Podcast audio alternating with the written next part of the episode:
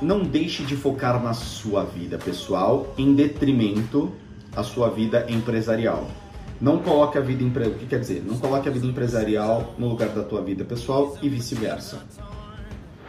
Pessoal, aqui é, é, super importante, tá? Eu fiz isso por muito tempo, muito tempo. Eu foquei muito no meu emprego, onde eu trabalhava, eu era executivo, trabalhava de 14 a 16 horas por dia. Perdi quase todos os cabelos, fiquei com mais cabelo e barba branca e uma condição de vida assim ruim, ruim. Por quê? Porque eu quis. Eu doei. Responsabilidade integralmente minha. Foi bom? Não.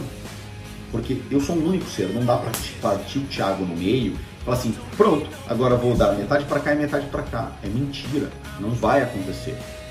Não vai. Você precisa ter consciência de que você é um ser único.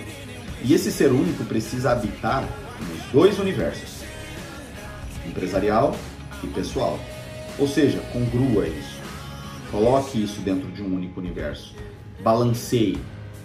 Tá? Isso é super importante. Tenha esse nível de consciência. Então, décimo quarto, não deixe de focar na sua vida pessoal em detrimento da vida empresarial.